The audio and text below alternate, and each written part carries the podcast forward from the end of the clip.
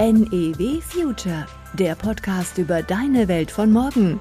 Lukas Bayer spricht mit seinen Gästen unter anderem über Energielösungen, Mobilität und Digitalisierung. Zukunftsgerichtet und kompakt.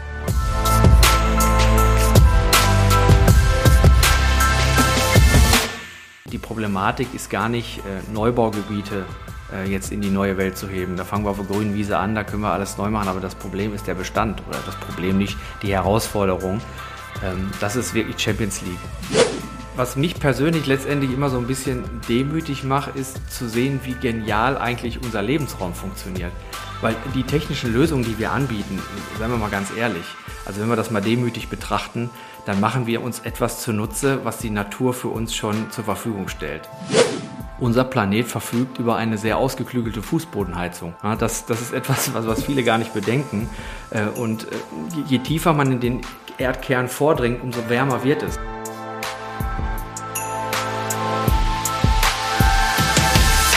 Herzlich willkommen zu einer neuen Folge von NEW Future, der Podcast über deine Welt von morgen. Ich freue mich sehr darüber, euch bereits zur achten Folge dieses Podcasts begrüßen zu dürfen. Und falls ihr die ersten sieben Folgen noch nicht gehört habt, dann müsst ihr das auf jeden Fall nachholen. Beispielsweise, nachdem ihr diese Folge hier gehört habt.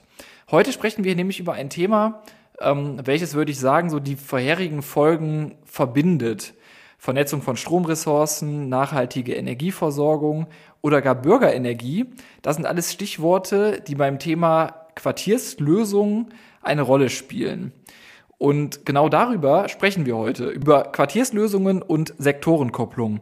Aber natürlich mache ich das nicht alleine. Mein heutiger Gast ist Raphael Jungbauer. Hallo Raphael, sehr schön, dass du dir die Zeit heute nimmst. Das freut mich sehr. Vielen Dank für die Einladung, Lukas. Raphael ist Geschäftsführer bei der Stadtentfalter GmbH und der NEW Smart City. Und wenn sich jemand mit dem Thema Quartierslösungen auskennt, dann würde ich sagen, ist es Raphael auf jeden Fall. Bevor wir aber gleich intensiv auf diese beiden Themen, also Quartierslösungen und Sektorenkopplung, äh, zu sprechen kommen, würde ich gerne den Hörerinnen und Hörern dich ein bisschen näher vorstellen, auch so ein bisschen äh, obligatorisch, wie das ist bei diesem Podcast zu Beginn. Dazu habe ich zwei Fragen. Die erste Frage an dich ist, stell dir vor, du stehst vor einer Schulklasse, sagen wir mal achte Klasse, wie erklärst du den Schülerinnen und Schülern, was du beruflich machst? Also erstmal mag ich dieses Bild, weil ich habe selber eine Tochter, die in der achten Klasse ist auf dem Gymnasium, von daher passt das ganz gut. Und äh, deren Freundin erkläre ich immer, dass wir dafür sorgen, dass sie in einem klimafreundlichen, schönen Zuhause, was warm ist und beleuchtet ist, wohnen können und dass Papa und Mama anschließend auch noch draußen ihr Elektrofahrzeug aufladen können und dass wir dafür sorgen, dass all dieses rundum sorglos Paket geplant und gebaut wird. Was, was motiviert dich jeden Morgen aufzustehen und das quasi umzusetzen und den Traum von einem wohligen Zuhause zu erfüllen?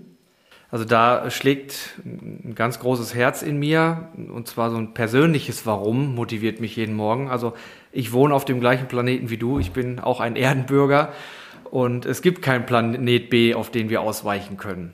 Das heißt, ich möchte deshalb einen ganz aktiven Beitrag für mich und für meine Familie leisten, dass wir unseren gewohnten Energiekomfort auch für die Zukunft so anbieten können, dass er einerseits klimafreundlich, aber auch regional erzeugt wird und das in meiner Welt im partnerschaftlichen Miteinander mit unserem Planeten, also mit unserer Heimat.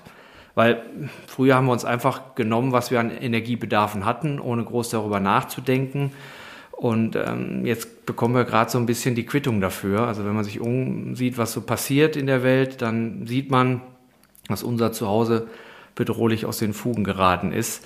Und ähm, ich bin aber 100% davon überzeugt, und das treibt mich Tag für Tag an, dass wir es hinbekommen, so im Sinne des, des Win-Win-Gedanken, dass wir unsere energetischen Bedürfnisse mit den Bedürfnissen unseres Lebensraumes, also der lebenswichtigen Natur und Ökosysteme, so in Übereinstimmung bekommen, dass es allen richtig gut damit geht und dass das auf lange Sicht harmonisch funktioniert. Wenn wir mal ein bisschen jetzt genauer auf die Themen Quartierslösungen und Sektorenkopplung zu sprechen kommen, das sind zwei Wörter, die ich gerade auch im, im Intro schon ein paar Mal gesagt habe. Ähm, wenn du den Hörerinnen und Hörern das schnell und einfach erklären möchtest, wie, welche Formulierung würdest du da nehmen? Also was sind Quartierslösungen und was ist Sektorenkopplung? Also Quartier ist ja immer so ein, so ein abgesteckter Raum. Also so, so ein bestimmter Bereich, der betrachtet wird. Ne? Das kann jetzt ein Stadtteil sein, ein Stadtviertel oder mehrere Gebäude, die man ganzheitlich betrachtet. Und wenn man jetzt in so ein Quartier geht, entweder ein neues plant oder ein Bestandsquartier vielleicht sanieren möchte, dann muss man heute da andere Dinge bedenken, als das in der Vergangenheit der Fall war. Weil äh, wenn wir in den Bereich einsteigen und uns da jetzt wirklich Gedanken machen und auch Geld in die Hand nehmen, dann muss das ja eine Lösung sein, die auch langfristig funktioniert und wir uns nicht quasi mit einer heutigen Lösung schon die Zukunft verbauen. Und ähm, das ist halt der, Punkt, der bei den, bei den Quartieren sehr, sehr wichtig ist, dass wir zum Beispiel, wenn wir über Sektoren sprechen, dann ist für uns immer sehr interessant, natürlich, weil wir aus dem Energiebereich kommen, sind das die Sektoren Wärme, Kälte, Strom und Mobilität. Und wenn wir die vier Sektoren jetzt zusammennehmen, dann spricht man da klassischerweise von der energetischen Sektorenkopplung. Und da werden ja Energien benötigt. Und da gibt es auch Energieflüsse, da muss Energie erzeugt werden, da muss Energie äh, von A nach B transportiert werden. Und im Sinne der Sektorenkopplung koppelt man also diese Sektoren miteinander, betrachtet sie und kann dann über digitale Lösungen sehr intelligent diese ähm, Energieströme so lenken und leiten, dass die Energie da, wo sie gerade nicht benötigt wird, umgeleitet wird in den Sektor, der sie gerade benötigt und man dann sehr effizient Energie nutzen kann und nicht jeder Sektor produziert für sich, und hat vielleicht einen Überschuss und der andere Sektor bräuchte, aber wir kriegen es gar nicht rübergeschoben. Und das ist halt bei diesen, bei diesen Lösungen ganz spannend und das ist für mich so einer der Grundpfeiler in Quartieren, also diese Sektorenkopplung ganzheitlich zu denken, damit man heute schon eine Infrastruktur schafft, die auch für die Zukunft wirklich effizient und nachhaltig funktioniert an der Stelle. Wenn du das gerade so erzählst, denke ich mir, warum wurde eigentlich nicht schon immer so gedacht? Also das klingt, klingt für mich so ganz, ganz logisch und trivial, wie du das so zu, äh, zusammenfügst. Hast du eine Erklärung, warum das denn nicht schon immer, wenn irgendwo, ich sage jetzt mal, Neubaugebiete erschlossen wurden oder allgemein ähm, neue Dörfer hochgezogen wurden, sind. Warum ist das denn nie so in den Blickpunkt genommen worden, das so genau so zu vereinen? Also wir haben früher, sind wir glaube ich sehr laissez-faire mit Energie umgegangen, weil es stand genügend zur Verfügung, also gefühlt war genügend da, wir hatten genügend Ressourcen, gerade hier in unserer Region und, und jeder hatte immer so seine Brille auf. Also da kommt so dieses Stichwort Stakeholder Management. Ne? Also jeder hat für sich seinen Bereich gemacht, war doch auch Experte, hat aber selten über den Tellerrand geguckt. Und mittlerweile wissen wir, wir, wir müssen mehr zusammendenken. Wir müssen alle Sichtweisen übereinander bringen und effizienter und verzahnter miteinander arbeiten. Und äh, seitdem man das macht, ähm, stellt man halt auch fest, dass man viel effizienter bestimmte Bereiche miteinander verknüpfen kann, weil es gibt keine haarscharfe Schnittstelle sondern man bringt jetzt äh, die, beide Expertisen übereinander und schafft die bestmögliche Lösung. Und das hat man früher einfach im Eifer des Gefechts, glaube ich, äh, nicht bedacht oder ähm, es war auch wirtschaftlich nicht nötig. Würdest du sagen, dass es gerade in der heutigen Zeit, wo wir leben, noch mal mehr in den Blickpunkt genommen wird, wenn man sich gerade die aktuelle Weltsituation anguckt, sage ich jetzt mal mit dem mit dem Krieg in der in der Ukraine. Wir haben in Deutschland die Situation, dass wir versuchen, uns relativ schnell unabhängig zu machen von, von russischem Gas. Da sind natürlich so Dinge wie ähm, Quartierslösungen, wo man relativ viel Energie versucht, quasi in diesem Ort zu lassen und jetzt nicht so viel von außen dazu holen zu müssen, sehr wertvoll. Würdest du dir zustimmen und sagst du das oder merkt ihr auch, dass das schon zu einer extremen oder zu einer höheren Nachfrage nach diesen Systemen jetzt aktuell führt? Also die Nachfrage ist sehr, sehr groß. Das muss man schon sagen. Und zwar äh, ist das einerseits der, natürlich dem, dem Klimaschutz geschuldet, aber die ganzen geopolitischen Ereignisse haben natürlich nochmal als Brandbeschleuniger gewirkt an der Stelle. Und allen ist jetzt bewusster geworden, wie wichtig es ist, dass wir regional und autark versuchen, gerade auch Energie zu denken, weil seitdem Energie zu einer Waffe geworden ist, das war sie schon immer.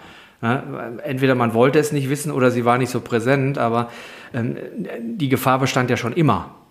Aber äh, jetzt ist es eingetreten. Wir, wir haben einen Wirtschaftskrieg, ja, das muss man mal so deutlich sagen, und Energie wird als Waffe eingesetzt. Und eigentlich muss man sagen, unser Planet Erde, unsere Heimat bietet uns an jeder Stelle alles, was wir brauchen.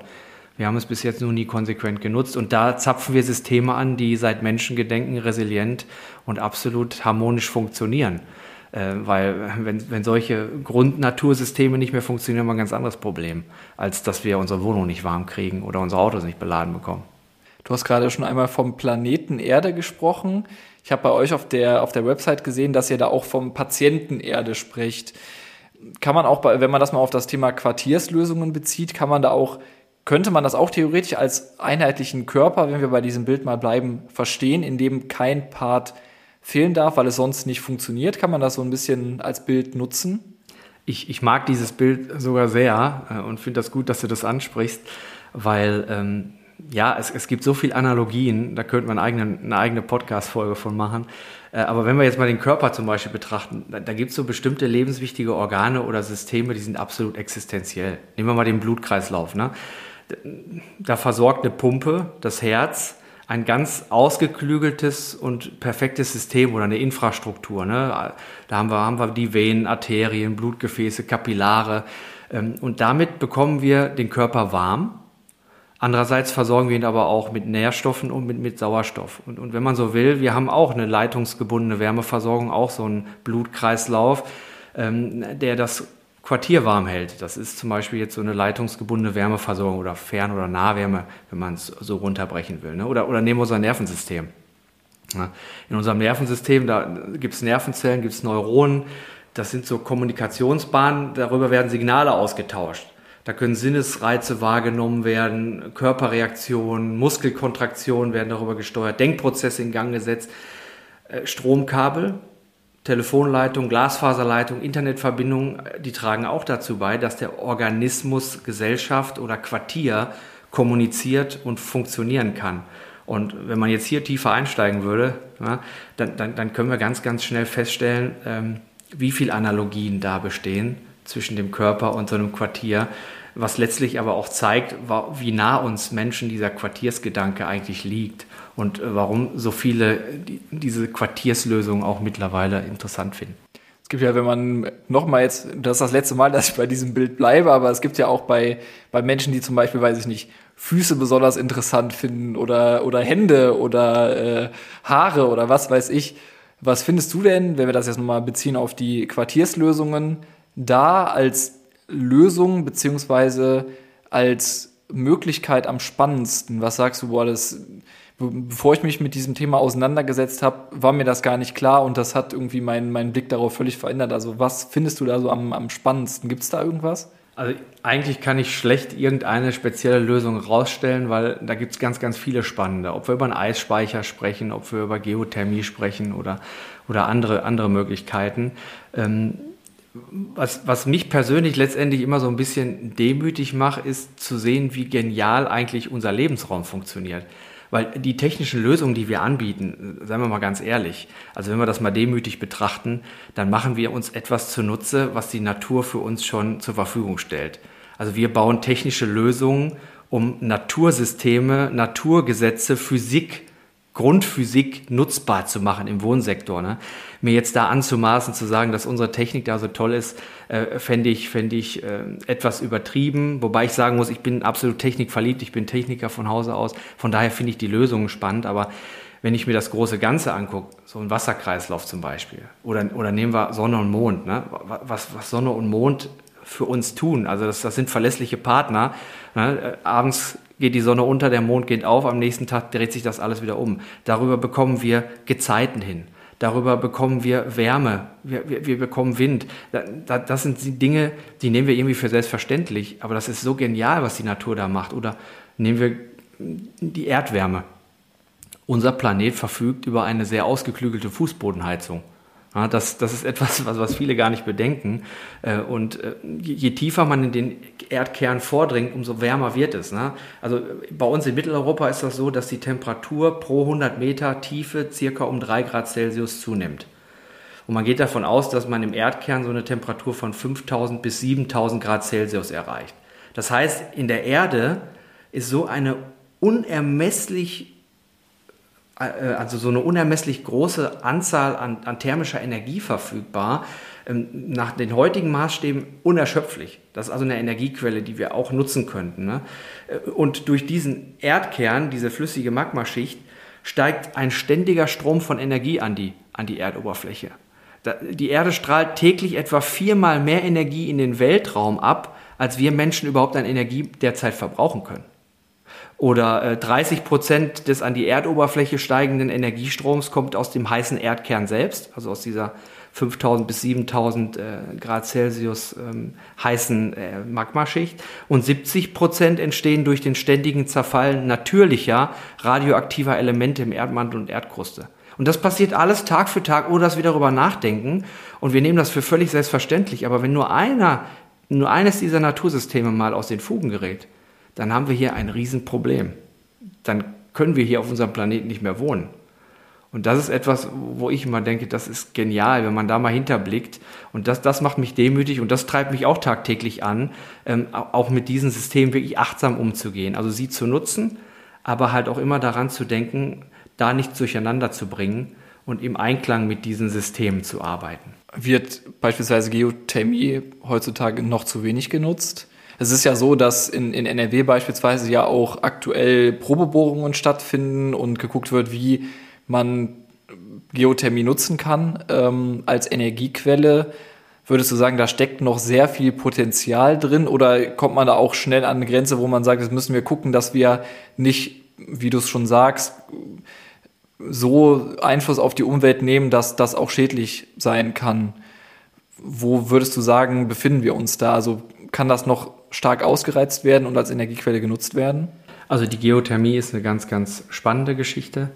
Ähm, die Geothermie hat man in den Kinderschuhen der Technik leider äh, etwas, ja, man hat ihr geschadet. Ich, ich drücke es mal so aus, weil man ähm, zum Beispiel zu schnell gebohrt hat. Man, es fehlte die Erfahrung. Das ist immer so. Man, man, muss auch Kompetenzen aufbauen. Man muss sich mit Dingen befassen. Und wenn ich zu schnell bohre, dann löse ich äh, seismische Problematiken aus, so, so, kleine, äh, kleine ähm, Erdbeben. Und, und die haben dazu geführt, dass man natürlich dann auch größere Probleme hatte. So, und da hat man dann relativ schnell einen Riegel vorgeschoben. Mittlerweile ist man da wesentlich weiter. Man, man weiß, dass man mit gewissen Tempos, also man guckt sich die geologische Struktur an und dann weiß man, wie man zu bohren hat. Mittlerweile gibt es sehr, sehr gute Bohrunternehmen, die da auch sehr achtsam vorgehen und die genau wissen, wie sie da bohren müssen. Ne? Von daher, momentan läuft ja gerade hier so eine, so eine seismische Untersuchung ähm, in der Schiene Wald-Nil, Schwalmtal, äh, über, über Viersen, Krefeld, Duisburg, ähm, weil man hier ein sehr hohes geothermisches Potenzial vermutet ähm, aufgrund äh, Verkarstungen. Und ähm, da könnte sich richtig was Spannendes entwickeln, aber auch das wird dauern. Und, und da muss man halt auch, also schnell ist nicht immer gut, ne? Äh, je schneller man so ein Thema angeht, umso, umso größer ist auch das Potenzial, dass man halt äh, Fehler macht. Von daher muss man da manchmal auch ein bisschen geduldiger dran gehen und erstmal Erfahrung sammeln, im kleinen Maßstab wo wir jetzt beim Thema Geothermie gerade sind, das ist auch eine ganz gute Überleitung zu einer nächsten Frage, die ich an dich habe. Und zwar würde ich gerne mal von dir wissen, ob du schon mal in, ich hoffe, ich spreche es richtig aus, in Laderello warst, in der Toskana in Italien, ob dir das was sagt. Laderello, ja, das sagt mir was. Das ist die erste Geothermieanlage, die äh, jemals gebaut wurde und die ist immer noch in Funktion. Genau, tatsächlich, das ist das, worauf ich hinaus wollte, ist tatsächlich seit ähm, 1904 ist da ein geothermisches Kraftwerk gebaut worden, in dem der ausströmende geothermische Wasserdampf in elektrische Energie umgewandelt wird. Das wird so ein bisschen als die Hauptstadt der Geothermie bezeichnet. Ähm, meine Frage wäre allerdings, das ist ja ein riesiges Beispielprojekt, was da jetzt genannt wurde zum Thema Geothermie. Aber was kannst du so bei euch nennen, was ihr, was ihr gerade umsetzt und äh, für Quartierslösungen äh, entwickelt? Also wir haben jetzt gerade ein, ein sehr, sehr spannendes Quartier in Mönchengladbach. Das ist die Seestadt MG Plus. Ähm, die Seestadt, das ist äh, ein neuer Stadtteil, der entsteht in Mönchengladbach. Da werden im Endausbau 5.000 bis 6.000 Menschen leben. Und ähm, das Spannende ist, da, da ist halt auch ein See und äh, der See wird zum Beispiel auch genutzt. Also wir werden unter, wir, momentan ist geplant zum Beispiel, dass wir unter der Seefläche Geothermiebohrungen ansetzen und das Seewasser auch nutzen, um die äh, um die Erd, äh, um dieses Erdwärmefeld auch zu regenerieren, weil das ist auch ein ganz, ganz wichtiger Aspekt. Wir können nicht einfach nur Energie aus dem Boden entziehen, sondern wir müssen auch da wieder achtsam mit dem System umgehen. Und wenn ich aus einem Boden Wärme raushole, dann kühle ich den Boden aus. Das macht er eine gewisse Zeit lang mit. Aber das ist wie im zwischenmenschlichen Bereich, ne? wenn, wenn, wenn, wir, wenn wir beide, äh, sagen wir mal, Beziehungsarbeit leisten, die darin besteht, dass ich immer nur gebe und du immer nur nimmst, dann kühlt unser, unser, unsere Beziehung über die Zeit ab und irgendwann gibt's gebe ich nichts mehr, weil du, weil da nichts zurückkommt. Und das ist im Erdboden genau das Gleiche. Und deshalb macht es Sinn, dass man dann ähm, einfach ähm, das gegenteilig nutzt. Das heißt, wir entnehmen im Sommer zum Beispiel Kälte aus dem Boden und bringen die in die Gebäude. Und hintenrum nehmen wir die Wärme aus den Gebäuden wieder raus, weil wir wollen die Gebäude ja runterkühlen und speichern die für den Winter in den Boden ein. Damit regenerieren wir unser Erdwärmefeld. Und im Winter drehen wir den Prozess einfach um. Jetzt entnehmen wir die eingespeicherte Wärme, stellen die dem Bewohner zur Verfügung, nehmen hintenrum die Kälte, die er im Winter nicht mehr braucht, mit und speichern den Boden ein. Und damit ist der Boden total zufrieden. Das funktioniert hervorragend. Und jetzt bauen wir im Sinne einer Win-Win-Situation einen Kreislauf, ein resilientes System, was immer wieder funktioniert und was wir auf Jahrzehnte, Jahrhunderte nutzen können. Was wird in der, in der Seestadt noch so angedacht als Lösungen? Also es wird ja nicht das Einzige sein. Was, was sind da noch so äh, Techniken, die du da nennen kannst? Ganz, ganz spannend. Wir haben gerade eine Abwasserwärmerückgewinnungsanlage gebaut, die im, im Abwasserkanal eingebaut wird und da entnehmen wir äh, Wärme aus dem Abwasser.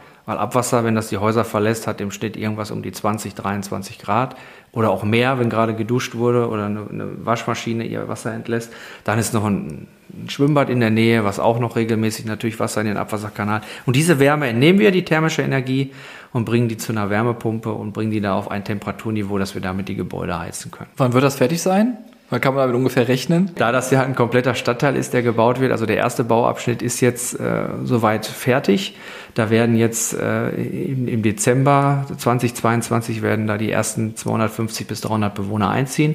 Aber das gesamte Gebiet, das wird so wahrscheinlich Anfang der 2030er Jahre fertig werden. Weil das ist schon ein großes Projekt. Du hattest eben ähm, gleich zu Beginn unseres Gesprächs auch gesagt, dass ihr momentan auch sehr nachgefragt seid. Also dass sich viele an euch wenden und ihr seid ja nicht nur hier im Raum München-Gladbach aktiv. Wer wendet sich denn da eigentlich so an euch? Also sind das Kommunen, sind das, äh, sind das Einzelbürger, sind das Unternehmen, andere, die so ein bisschen äh, Wissen mitnehmen wollen? Wer ist das so, der sich bei euch meldet? Also in der Regel sind das äh, große Projektentwickler, die vor Ort halt solche Projekte dann äh, tatsächlich auf die Beine stellen. Das sind die Kommunen, die auf uns zukommen und sagen, wir planen da äh, neu, neue äh, Baugebiete oder wir planen da äh, gewisse Innenstadtbereiche zu sanieren. Das sind aber auch ähm, Energieversorger, kleine Stadtwerke, die, die auch sehen, dass sich die Welt wandelt, die aber aufgrund der, der, der Manpower, das in den Themen noch gar nicht so tief drin sein können, weil die gar nicht die Ressourcen haben und die dann anfragen, ob wir da nicht irgendwie kooperieren können und unterstützen können. Gibt es denn für jeden Ort die passende Lösung? Also es wird ja nicht immer so sein, dass äh, wie bei der Seestadt jetzt dann ähm, Abwasserwärme genutzt werden kann, dass Geothermie eine Rolle spielt. Also gibt es für jeden Ort da eine, eine passende Lösung oder ist das nicht überall vorhanden? Also in der Regel muss man klar sagen, es gibt für jeden Ort die passende Lösung. Man muss sie halt finden. Und das ist nicht so trivial. Also von daher fängt bei uns die Arbeit immer schon relativ früh an. Deshalb sind wir auch immer dankbar, wenn die Kommunen ganz am Anfang kommen und sagen, wir haben da eine Idee, wir haben da was, was wir angehen wollen. Könnt ihr euch mal Gedanken machen, wie wir das versorgen? Und dann schauen wir uns die möglichen äh, Primärenergiequellen an. Ne? Dann schauen wir uns an, wie ist das geothermische Potenzial da vor Ort. Haben wir äh, Wasser, was, wo wir Wärme entziehen können? Haben wir Abwasserkanäle? Haben wir, äh, wie sieht es aus mit Luftwärme? Wie sieht es aus mit, mit Sonne? Also wir, wir schauen uns die ganzen einzelnen äh, Bereiche an, gehen auch in die Historienforschung, in die Historienforschung, schauen uns also an, was, was war da früher mal, ähm, Gibt es da vielleicht alte Aufzeichnungen, die wir nutzen können? Oder was wird da geplant? Kommt da jetzt ein Rechenzentrum hin? Ne? Oder äh, so, kommt da irgendein Gewerbebetrieb, der Abwärmepotenziale hat? Das heißt, es ist also sehr, sehr breit und wir schauen uns dann genau an und gucken dann, was ist grundsätzlich erstmal möglich. Und wenn das dann in die heißere Phase geht, also man das wie ich realisieren wollen, dann machen wir eine Machbarkeitsstudie und können dann auf dieser Grundlage dann ganz genau feststellen, was ist denn letztendlich in welcher Form auch verfügbar, weil am Anfang weiß man noch nicht, wie viele Leute ziehen dahin, welche, welche Energiebedarfe haben die. Ne? Also es ist erstmal ein relativ grober Aspekt, aber in der Regel war es bis jetzt immer so, also Luftwärme zum Beispiel, die ist eigentlich überall verfügbar. Also da hat man schon mal einen sehr, sehr großen Bereich, den man anzapfen kann. Luftwärme funktioniert eigentlich immer und äh, in der Regel haben wir auch hier in unserer Region in den meisten Fällen auch ein sehr, sehr hohes geothermisches Potenzial, was wir anzapfen können. Wir haben relativ nah anstehendes Grundwasser, was wir nutzen können. Wir haben Sümpfungsstellen. Also wir sind hier in der Region schon relativ äh, gut aufgestellt, was so Umweltwärmequellen äh, angeht. Und da mal so ein gewisses Gefühl für zu bekommen, über welchen Zeitraum sprechen wir da bei den Projekten? ist das über Monate, über Jahre angelegt? Also über was für Zeiträume kann man da sprechen? Also da sprechen wir tatsächlich über Jahre und in, in manchen Bereichen, also ähm, nehmen wir mal die Seestadt über eine Dekade. Ne? Also das ähm, sind Infrastrukturprojekte. Also da wird ja von Grund auf eine ganz neue Infrastruktur konzeptioniert, geplant, gebaut. Ähm, das dauert allein die ganzen Prozesse, solche Sachen zu planen und dann auch freizugeben. Ne? Dann, da werden Behörden beteiligt, da muss man da auf Rückläufer warten. Da, für solche Sachen braucht man Fördermittel, damit man das auch wirtschaftlich darstellen kann. Auch da Fördermittelgeber, das ist auch immer, das dauert auch seine Zeit. Die Erarbeitungen müssen da fundiert stattfinden.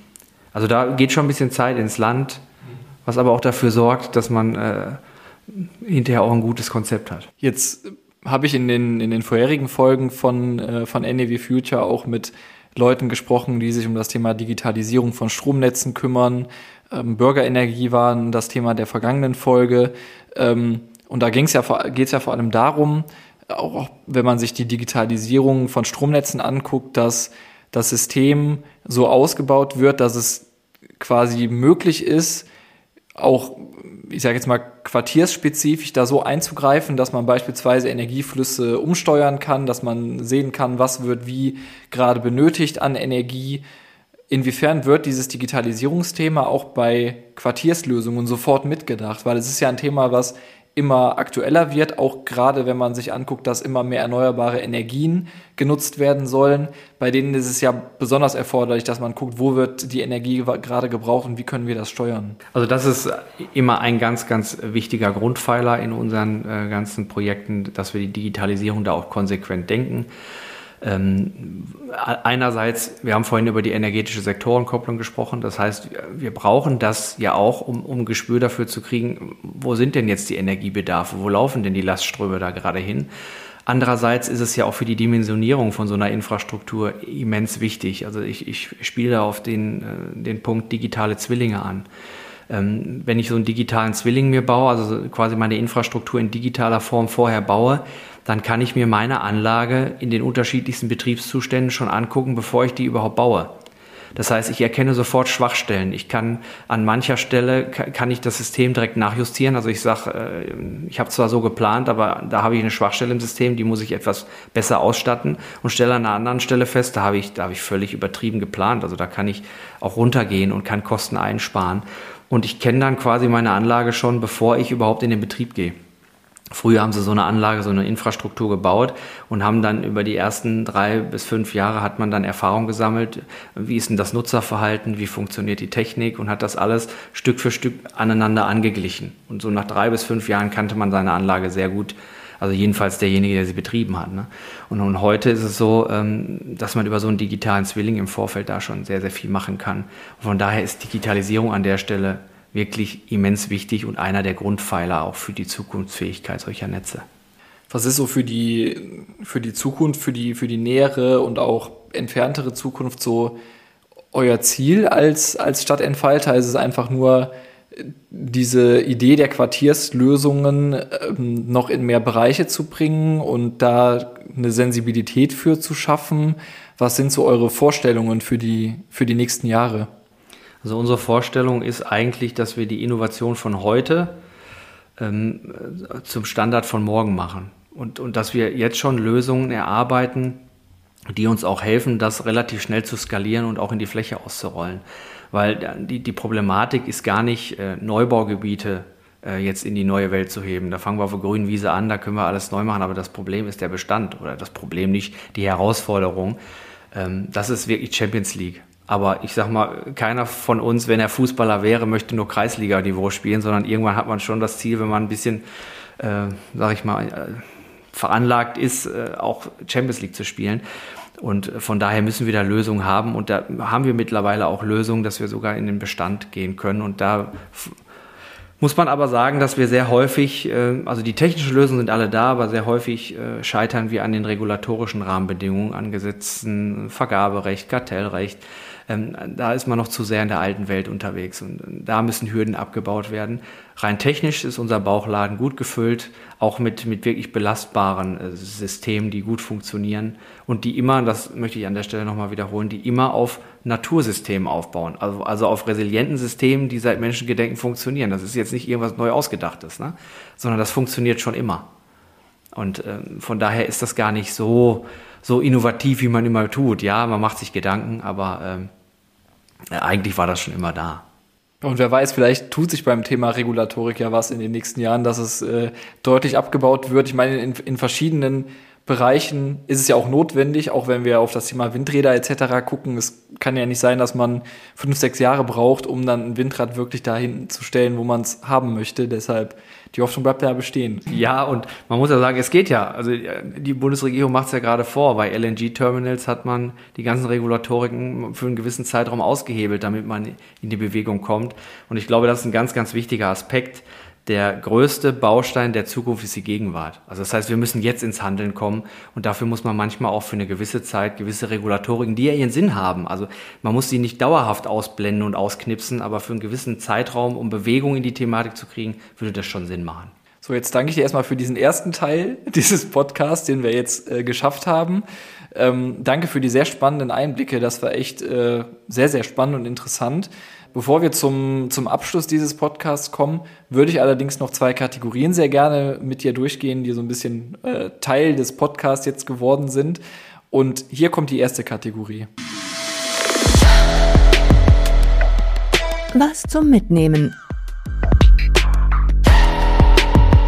Bei was zum Mitnehmen möchte ich von dir ein Gadget, eine App oder einen Tipp bekommen, welche, welches du den Hörerinnen und Hörern empfehlen kannst. Es muss nichts mit der Energiebranche zu tun haben, kann aber natürlich. Was hast du da mitgebracht? Also da wir ja vor, vor sehr, sehr großen Herausforderungen stehen, ich habe hab, vielleicht da, da als Einstieg, ich habe mir sehr lange Gedanken gemacht, äh, weil du mir ja vorher gesagt hast, mach dir mal Gedanken, bring mal was mit, äh, was man da mitbringen kann. Und da wir vor großen, wirklich, wirklich großen Herausforderungen stehen, finde ich es persönlich enorm wichtig, dass man sich immer seiner, seiner Grenzen bewusst bleibt und daran arbeitet, integer und nachhaltig vorzugehen.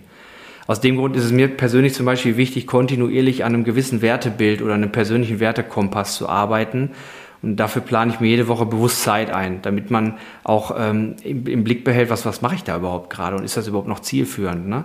Also äh, nur etwas zu tun um des Tuns Willens ist in meiner Welt etwas zu kurz gesprungen. Das heißt, wir müssen das Richtige tun und das Richtige dann auch in richtiger Art und Weise tun. Und dabei hilft mir persönlich gezielte Weiterbildung und auch immer wieder so eine so eine Fokussierungsgeschichte, äh, also sich, sich immer mal wieder zu gucken, an, wo stehe ich gerade, bin ich noch am richtigen Weg. Und da ist für mich wichtig, ähm, sich halt mit gewissen Dingen auch auseinanderzusetzen. Und jetzt komme ich zu meinem persönlichen Tipp. Es gibt ein ganz, ganz tolles Buch, ein besonderes Buch, was ich jetzt schon zum dritten Mal äh, durch, durchstudiere, für mich persönlich. Ähm, und das ist das Buch Die sieben Wege zur Effektivität von Stephen R. Covey. Und das würde ich gerne so als, als Tipp weitergeben, sich damit mal zu befassen und das wirklich auch als Workbook zu verstehen, weil da relativ viel drin steht, was uns dabei, dabei hilft, äh, gerade in den Bereichen Wertschätzung, wie kriegen wir äh, im Win-Win äh, Sachen angeschoben oder äh, wie, wie gehen wir auch achtsam miteinander, aber auch mit den, mit den Systemen um. Das kommt auf jeden Fall auf meine Buchliste, weil ich habe es noch nicht gelesen. Deshalb, äh, wie bei vielen Hörerinnen und Hörern, hoffentlich auch auf die Liste. Danke für diesen Tipp. Den werden wir auf jeden Fall auch natürlich wieder in den Show Notes äh, äh, aufführen, damit ihr da nachgucken könnt und äh, euch dann das Buch entweder haptisch oder in digitaler Variante dann zulegen könnt. Und dann kommen wir hier zur zweiten Kategorie. Die gewagte These. In dieser Kategorie möchte ich von dir wissen, welches Start-up oder welche Technologie vielleicht die Energiewirtschaft in den kommenden Jahren umkrempelt. Hast du da irgendwas, was dir sofort in den Sinn kommt? Ja, da fallen mir direkt zwei Sachen ein. Also das eine habe ich gerade schon angeführt, das sind digitale Zwillinge. Das wird die Zukunft werden. Da sind, steckt man noch in den Kinderschuhen, da ist noch viel Arbeit notwendig, aber wenn da der Knoten mal platzt, äh, wird das ein ganz, ganz großes und auch wichtiges Geschäftsfeld werden.